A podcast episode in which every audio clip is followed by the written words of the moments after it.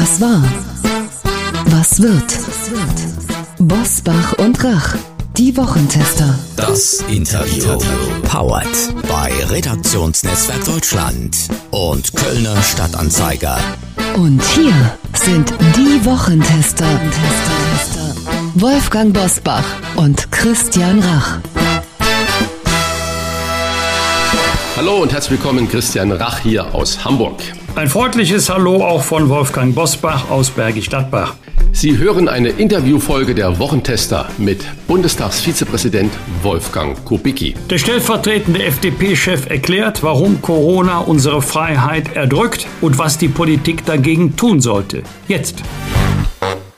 Heute zu Gast bei den Wochentestern Wolfgang Kubicki, der Vizepräsident des Deutschen Bundestages, äußert sich zu den geplanten 2G-Regeln und fordert, wir brauchen endlich verbindliche Aussagen zur Beendigung des Ausnahmezustands, denn unsere Verfassung ist nicht verhandelbar.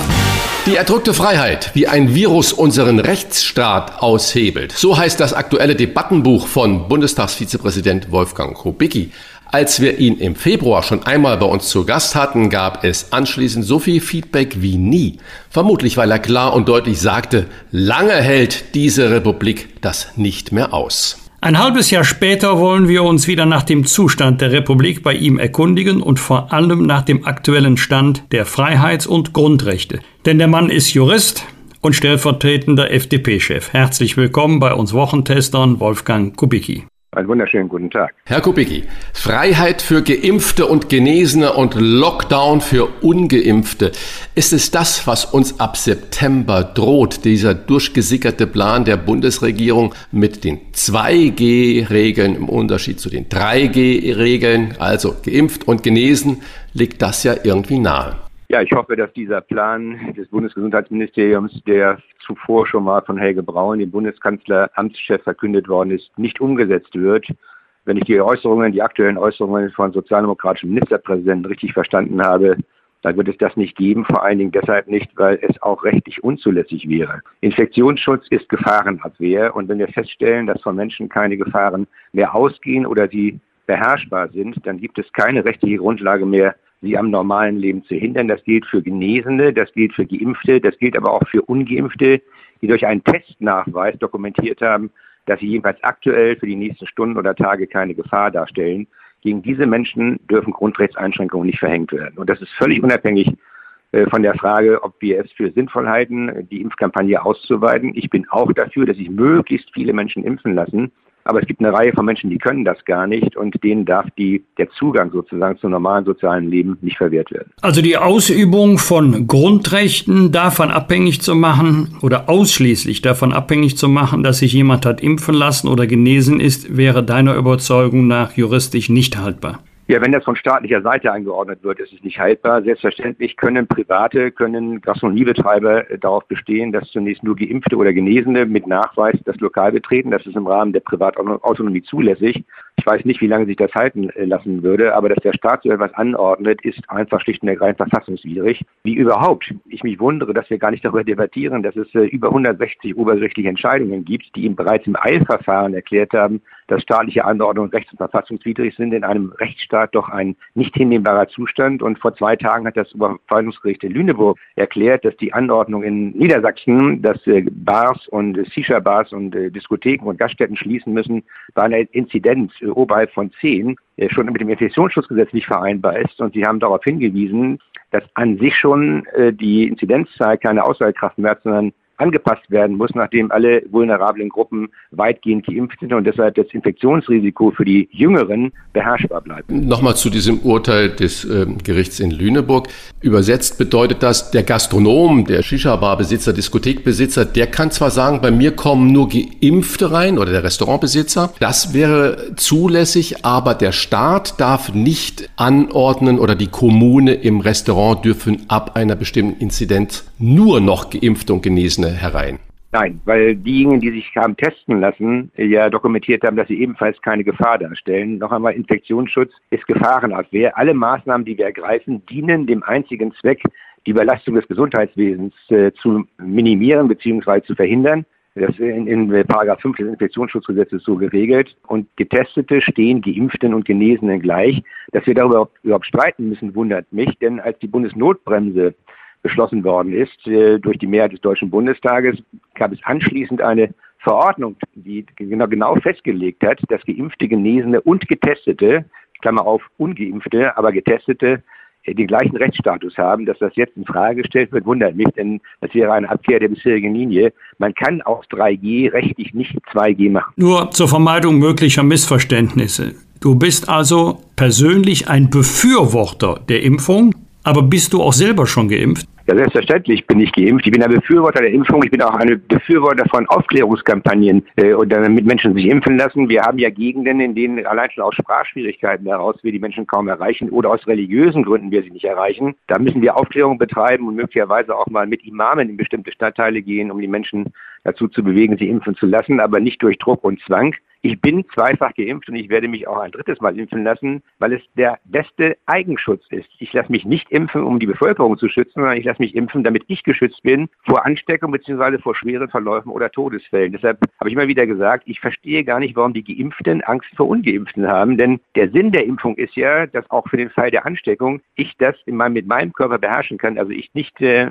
den Tod vor Augen habe bzw. schwere Verläufe. Und deshalb finde ich, dass die Geimpften etwas lockerer mit diesem Thema umgehen sollten, denn sie haben ja eigentlich nichts mehr zu befürchten, was ihre Gesundheit und ihr Leben angeht. Zumindest keine schweren Verläufe. Zumindest keine schweren Verläufe. Und ich sage nochmal, ich bin ja Schleswig-Holsteiner, ich blicke mit großen Augen nach Dänemark. Die haben vor fünf Wochen entschieden, sozialdemokratisch regiert übrigens, entschieden, nachdem alle über 50-Jährigen einigermaßen durchgeimpft sind, öffnen wir wieder alles, weil für die Gruppen, die Altersgruppen unter 50, das im Zweifel bei einer Ansteckung verläuft, wenn überhaupt Symptome auftreten, wie eine mittelschwere Grippe. Und das überlastet das Gesundheitssystem nicht mehr. Deshalb sind dort weitere Einschränkungen einfach auch nicht mehr möglich. Ich gucke natürlich mit großen Augen nach Bayern und sehe da den Aiwanger, der von den Freien Wählern kommt und stellvertretender Ministerpräsident ist und sagt, ich lasse mich nicht impfen. Bei welchen Voraussetzungen ist es für Sie denn akzeptabel, sich nicht impfen zu lassen?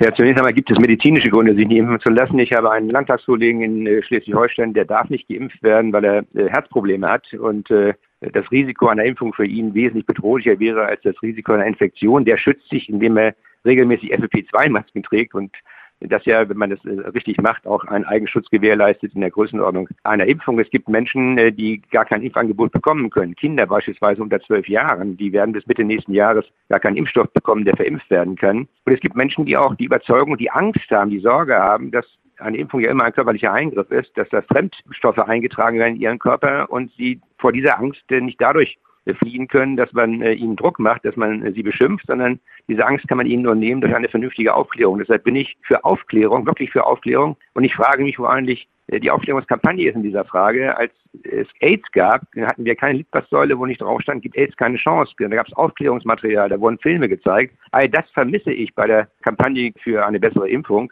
Ich kann Herrn Aiwanger verstehen, er selbst will die Entscheidungen treffen. Als eine Person kann er diese Entscheidung tatsächlich auch für sich selbst treffen, sich impfen lassen oder auch nicht. Aber er ist gleichzeitig stellvertretender Ministerpräsident in Bayern. Und ich glaube schon, dass äh, jeweils Politiker, die selbst sagen, dass sie Impfen für sinnvoll halten, auch eine Vorbildfunktion haben, dieser äh, Aussage auch selbst Folge zu leisten. Also dieser Widerspruch, ich bin für eine Impfung, ich bin für die Impfkampagne, aber ich lasse mich nicht impfen im öffentlichen Bereich. Diesen Widerspruch kann der Aibanger nicht auflösen. Wie können wir denn deiner Überzeugung nach ganz praktisch die freiwillige Impfquote erhöhen? Wir haben ja immerhin noch gut 32 Millionen ungeimpfte. Ja, erstens, indem wir Aufklärung betreiben, öffentliche Aufklärung betreiben, dafür werben und zweitens, indem wir in die Bereiche hineingehen, wo Menschen schlicht und ergreifend äh, aus Nachlässigkeit das bisher nicht tun. Ich habe das immer schon mal gesagt, wenn wir Diskotheken öffnen und vor einer Diskothek ein Impfzelt aufbauen, garantiere ich, dass diejenigen, die bisher aus Nachlässigkeit, weil es ihnen zu umständlich war, weil sie keinen Hausarzt haben, weil sie kein Termin im Impfzentrum machen wollten, sich dann einfach vor Ort impfen lassen. Man kann über die Aktion in Thüringen, wo Thüringer Bratwurste ausgelobt wurden, und äh, das Impfzentrum überlaufen worden ist auf diese Art und Weise. Darüber kann man lächeln, aber mir geht es nicht darum, dass man darüber lächelt, sondern mir geht es darum, dass möglichst viele Menschen geimpft werden. Deshalb so etwas zu machen, solche Kampagnen zu fahren, von mir aus äh, die Leute auch an einem Sonntagmorgen mit einem Glas Wein zu versorgen, wenn sie sich impfen lassen, Das ist das Entscheidende. Dafür werben und von mir aus auch locken, aber nicht drohen und Angst machen. Die Gesundheitsminister von Bund und Ländern haben ja in dieser Woche das Angebot von Corona-Impfungen für Kinder und Jugendliche zwischen 12 und 17 Jahren ausgeweitet. Bislang noch ohne den Segen der Ständigen Impfkommission. Wenn aber schon bereits mobile Impfteams in die Schulen geschickt werden, wie können Eltern dann noch rechtfertigen, ihr Kind nicht impfen zu lassen? Weil das ihre eigene Entscheidung ist und weil die STIKO, wir haben ja solche Kommissionen eingesetzt, damit sie ihren Rat auch uns erteilen. Das sind ja alles Mediziner im Gegensatz zu den Gesundheitsministern, bei denen nur eine Medizinerin dabei ist. Weil die STIKO sagt, momentan ist nach ihrer Einschätzung das Risiko einer Impfung größer als das Risiko einer Infektion in dieser Altersgruppe mit Corona-19. Jeder Kinderarzt kann selbstverständlich Kinder impfen. Er braucht dafür die Einwilligung der Eltern, beider Elternteile.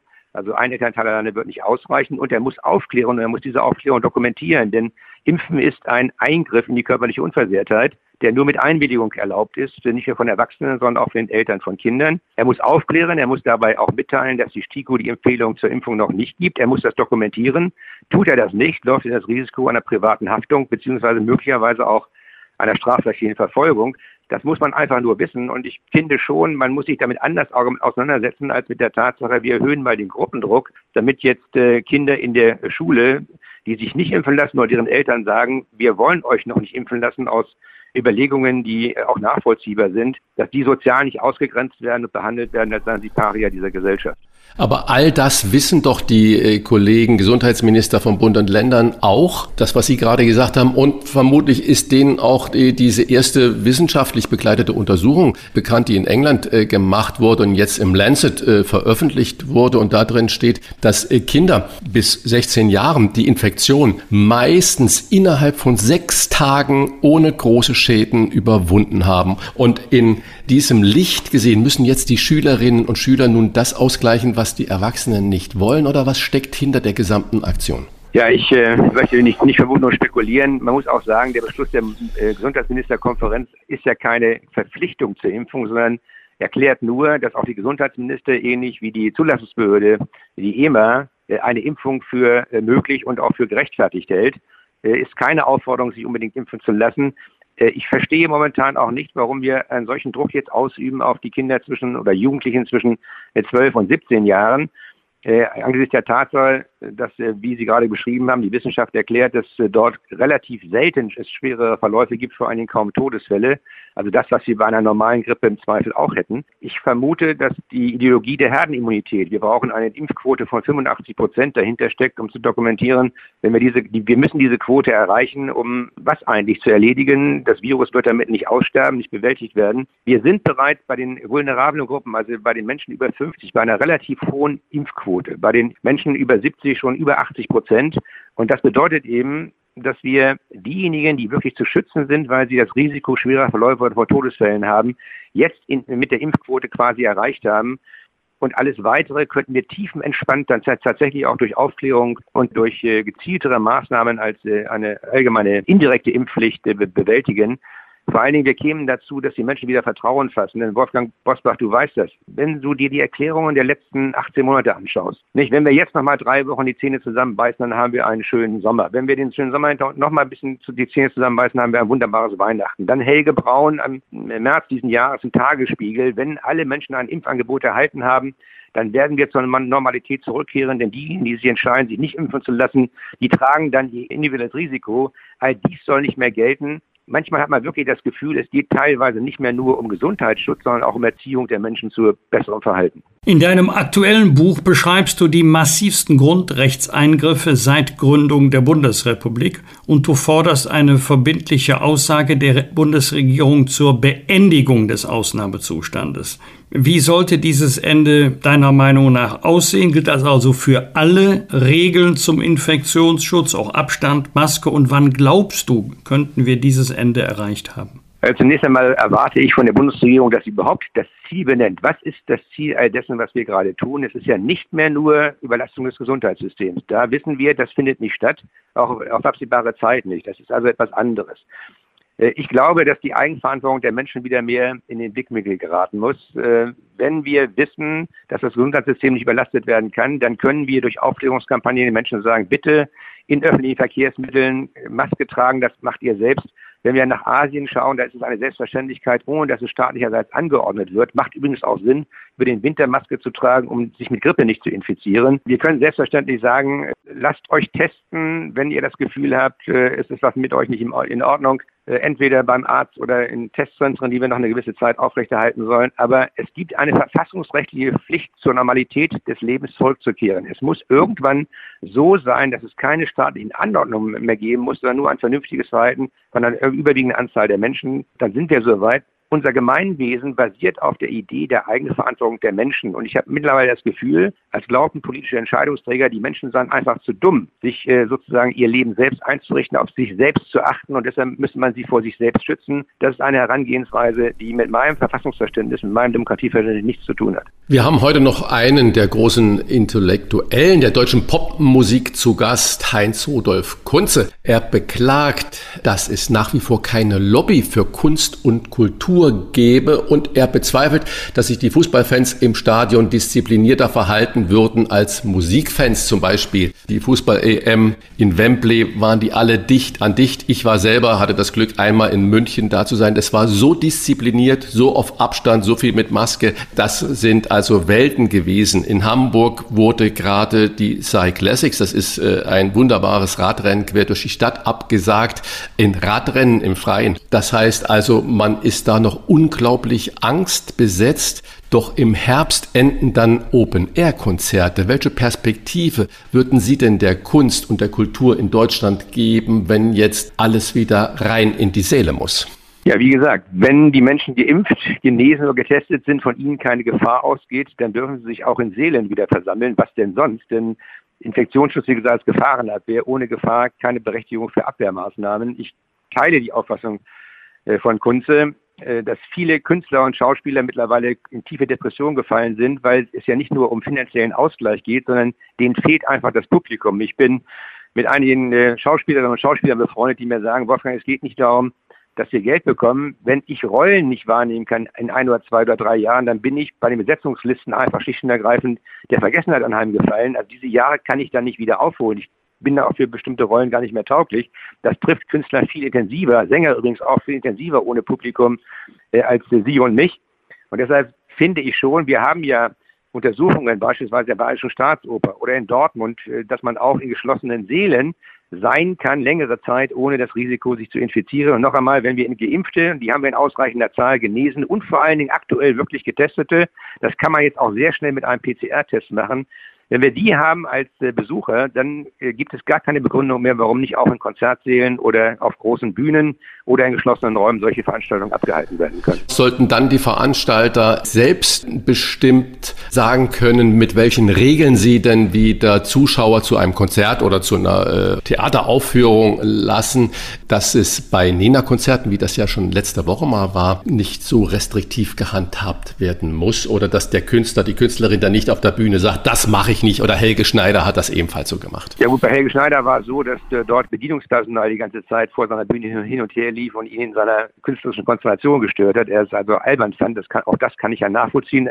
Allerdings wusste er das vorher, weshalb es überraschend war, dass er es dann äh, abgebrochen hat. Aber unabhängig davon, das ist der Sinn, nicht? Genesene, getestete, Geimpfte können sich umarmen und küssen, weil es kein Infektionsrisiko gibt. Und wenn das so ist, kann der Veranstalter sagen, es kommen nur bei mir in die Veranstaltung Menschen hinein, die ihren genesenen Status nachweisen, die ihren geimpften Status nachweisen, die ihren aktuell getesteten Status nachweisen. Er kann ungeimpfte, ungetestete tatsächlich ausschließen. Dagegen spricht gar nichts. Und ansonsten nicht, würde ich immer sagen, wir müssen uns nicht in die Hände geben, wir müssen uns nicht in den Arm fallen und wechselseitig abpuzzeln. Aber es spricht nichts dagegen, dass man das tut, wie gesagt, weil es kein Infektionsrisiko geben kann in der Mangelung eines Infizierten. Angela Merkel hat im April 2021, also in diesem Jahr, den Satz gesagt, das Virus lässt nicht mit sich verhandeln. Zitat Ende. Du schreibst, auch mit unserer Verfassung lässt sich nicht verhandeln. Kann es sein, dass wir uns schon in einer Art Lockdown-Logik eingerichtet haben? Ja, wir sind mittlerweile dabei, dass die Menschen, und das erlebe ich ja auch in meinem sozialen Umfeld, wirklich das Gefühl haben,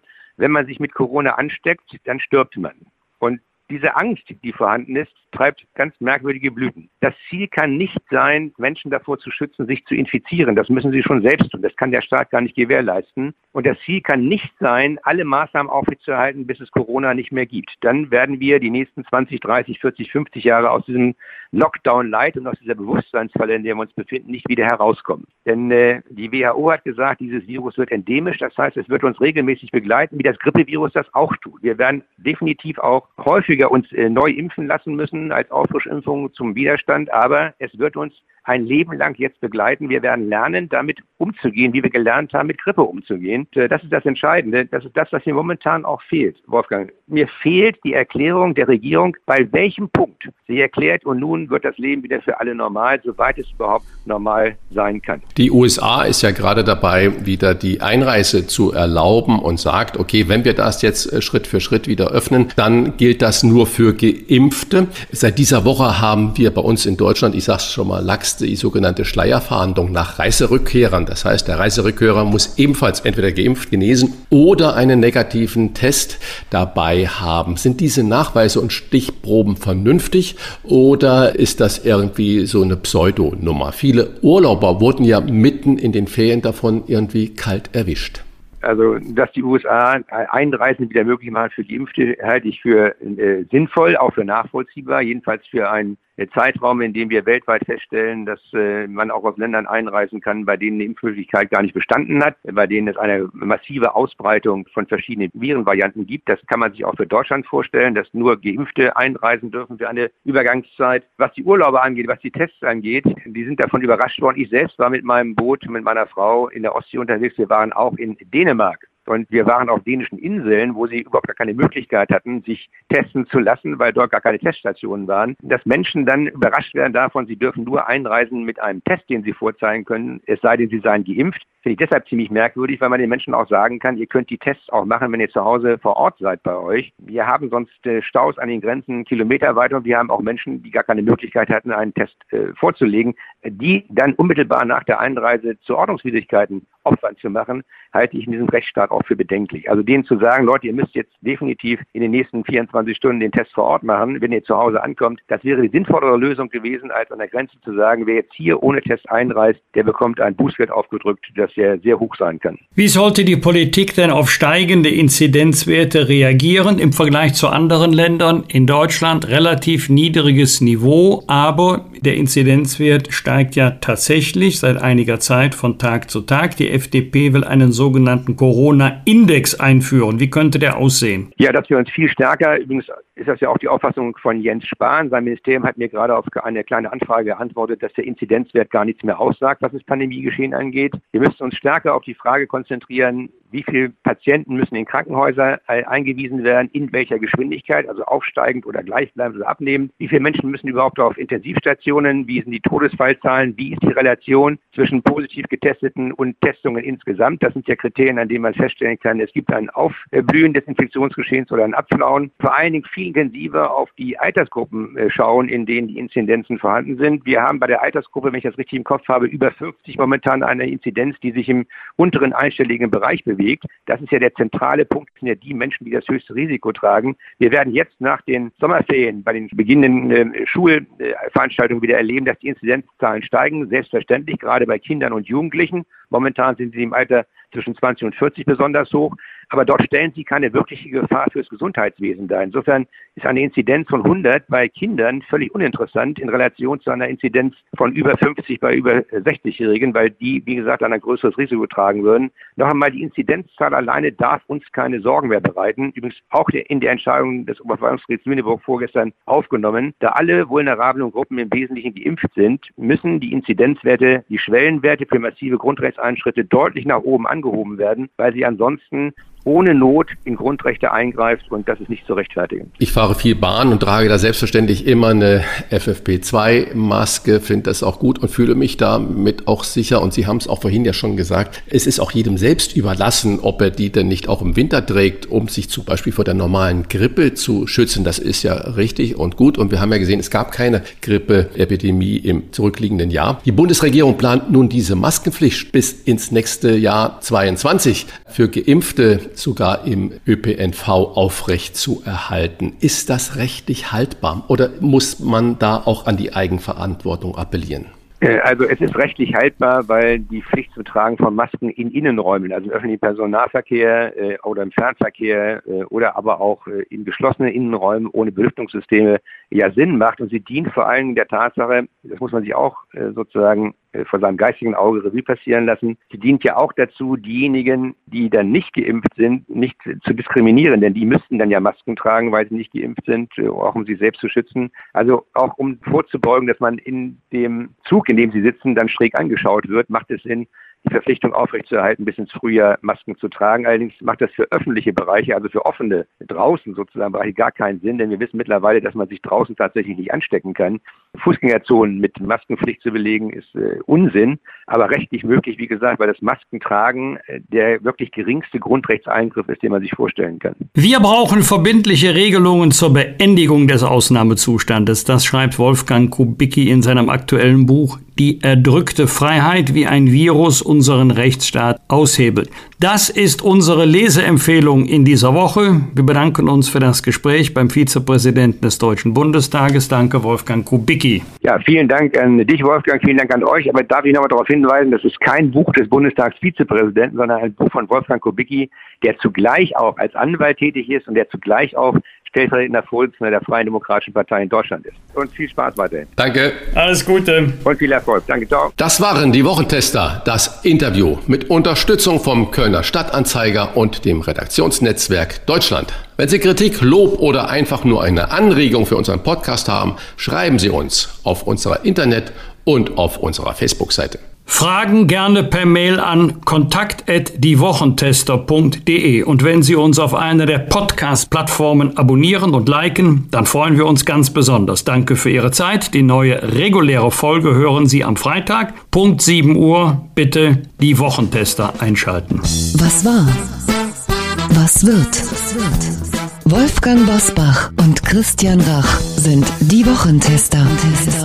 Ein Maßgenau Podcast. Powered bei Redaktionsnetzwerk Deutschland und Kölner Stadtanzeiger.